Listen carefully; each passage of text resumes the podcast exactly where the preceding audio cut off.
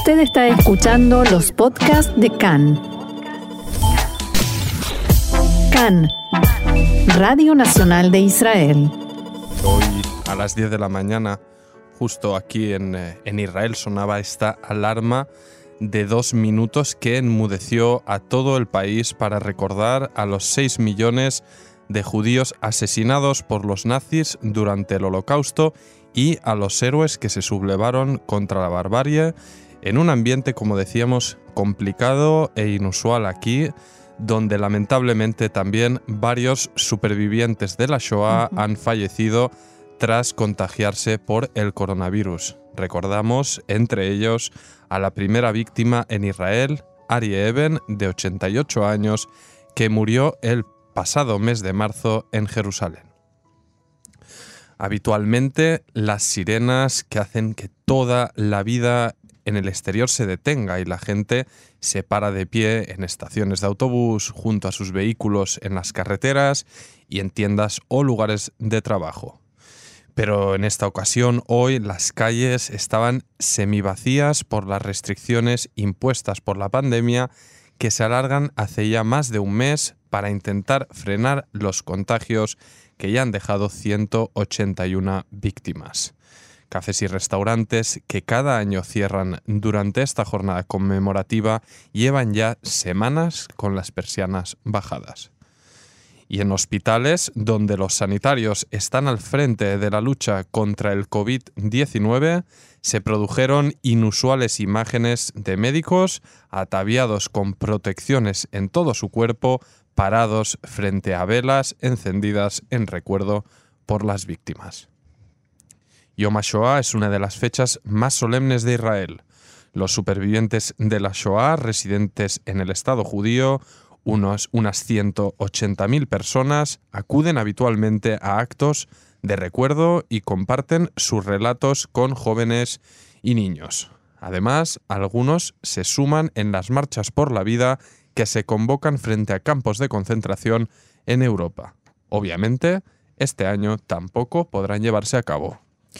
La ceremonia central que se celebra en el Museo de Yad Vashem y que atrae a miles de personas habitualmente fue pregrabada y sin público. También otras instituciones como la Agencia Judía o el Museo del Holocausto en Estados Unidos retransmiten sus actos de recuerdo online.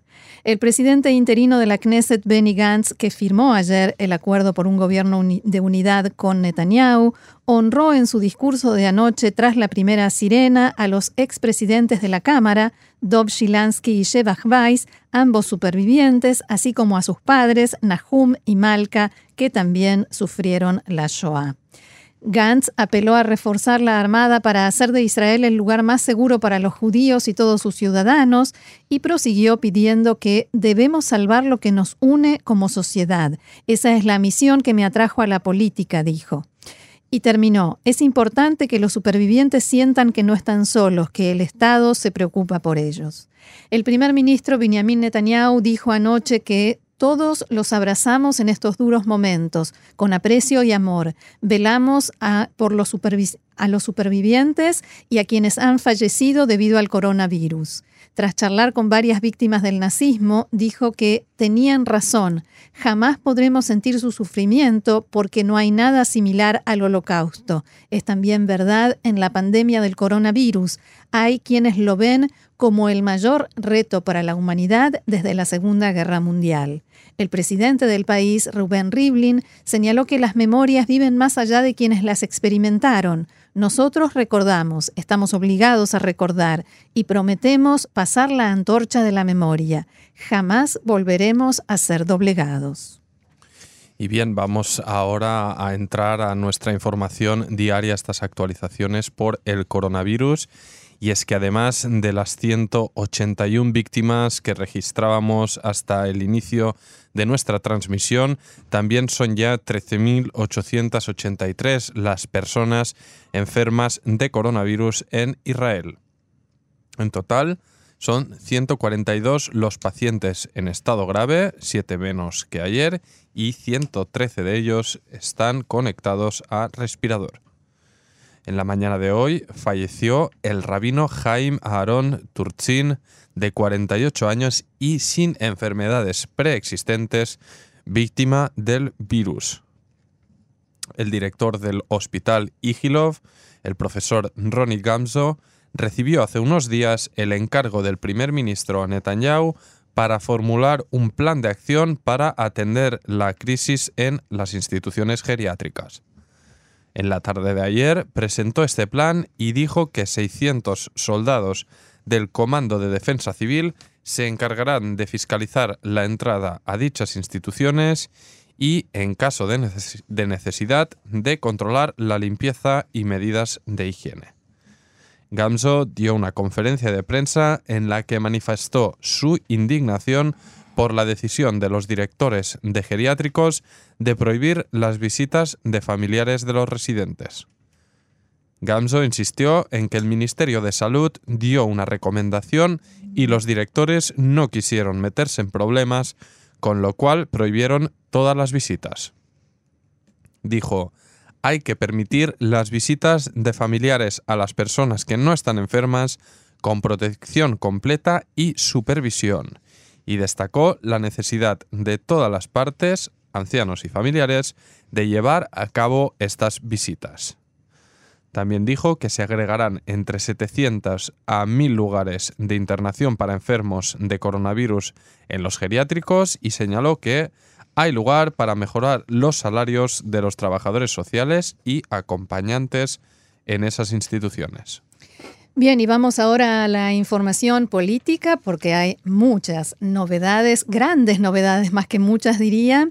El Likud y Azul y Blanco firmaron anoche un acuerdo para la formación de un gobierno de emergencia que estará encabezado por los primeros ministros Benjamin Netanyahu y Benny Gantz, y no me equivoqué, dije bien, los primeros ministros, porque los dos serán primeros ministros, uno será el primer ministro, primer ministro, y el otro será el viceprimer ministro, primer ministro suplente. El que estará en el banquillo esperando. En, el banquillo no de los acusados, sino de suplentes. Exactamente. Bien, y en el acuerdo hay 41 incisos, buena parte de ellos están enfocados a garantizar que Benny Gantz efectivamente podrá asumir el cargo cuando llegue el momento y a disipar los temores de Netanyahu de que la Corte pueda impedirle volver a asumir. Algunos de los incisos centrales, vamos a mencionarlos ahora. Durante los primeros seis meses, este será un gobierno de emergencia y esta condición puede prorrogarse por acuerdo de las partes por un periodo no mayor de tres meses, o sea, de tres meses más. En la etapa de emergencia habrá 32 ministros. En la siguiente, el gabinete tendrá 36 ministros. En la etapa de emergencia no se impulsará ninguna ley importante o secundaria que no tenga relación con la crisis del coronavirus. Fuera de eso, únicamente leyes que cuenten con la aprobación de los dos primeros ministros. No se realizarán nombramientos de altos cargos en el servicio público de los que requieren aprobación del gobierno. Todos los nombramientos, fijos y temporales, se extenderán. Los dos primeros ministros tendrán las mismas condiciones en cuanto a custodia, despacho y vivienda. Si alguno de los dos tiene un impedimento para asumir el cargo, los dos partidos se comprometen a no presentar un candidato alternativo en la Knesset número 23 y no apoyar ningún otro candidato. En ese caso, ambos actuarán para dispersar la Knesset y convocar elecciones. Este inciso estará vigente durante los primeros seis meses desde la formación de gobierno o 30 días desde que se presente el impedimento, el lapso más corto. Si uno de los primeros ministros presenta una renuncia temporal, el otro asumirá y ejercerá sus 18 meses y el primero podrá regresar y volver a asumir el cargo. También incluye la ley noruega, los ministros y viceministros deberán renunciar a sus lugares en la Knesset a favor de los que siguen en la lista y volverán a la legislatura cuando finalicen su periodo ministerial. Y la comisión de nombramiento de jueces. Los representantes del gobierno en la comisión serán el ministro de Justicia y un ministro más del Likud. El representante de la oposición será el legislador Tzvi Hauser. En esta etapa en la que se presentan las 61 firmas para recomendar al, presidente a Netanyahu para que forme gobierno, es la oportunidad que tiene la Corte Suprema para intervenir en el tema este de la posibilidad del primer ministro Netanyahu de formar gobierno y ejercer el cargo. Si el presidente Rivlin le da el mandato, tendrá 14 días para presentar su gobierno. Tanto en el Likud como en Azul y Blanco decidieron reducir este tiempo a unas horas. Por ello, decidieron que las leyes que se deben promulgar para poder formar este gobierno, todas esas leyes se aprobarán antes de presentar las firmas al presidente en las dos semanas que todavía le quedan a la Knesset. Recordemos que estamos en el mandato de la Knesset. ¿Y cuáles son estas leyes? Ley de rotación, ley del viceprimer ministro o primer ministro suplente y la ley que anula la limitación en la cantidad de ministros en el gabinete. Todo eso se tiene que aprobar para que este gobierno pueda existir, funcionar. Unas horas después se hará el acto de asunción del gobierno con la esperanza de que la Corte Suprema no se apresure y no llegue a tiempo en esas horas para impedir el juramento del nuevo Ejecutivo.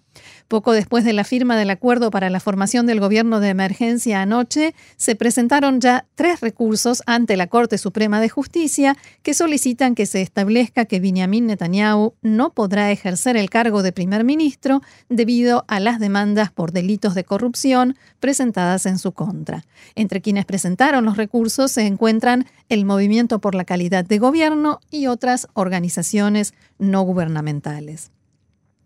La Corte solicitó conocer la opinión de la Fiscalía y por el momento se abstuvo de tomar cualquier medida preventiva, por, por ejemplo, una em, orden de no innovar o ese tipo de medidas que suele tomar la justicia. En este caso, dejó las cosas como están.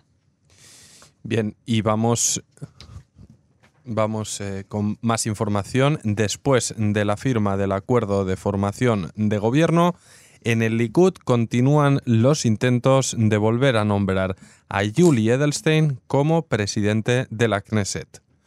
Ayer se planteó el tema y algunos miembros de Azul y Blanco dijeron, según los informes, que estarían dispuestos a reconsiderar su negativa.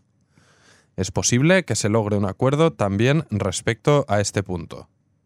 Además, Benny Gantz tiene interés de incorporar al, titular al nuevo gobierno, al titular de Israel Beitenu, a Víctor Lieberman. Disculpen.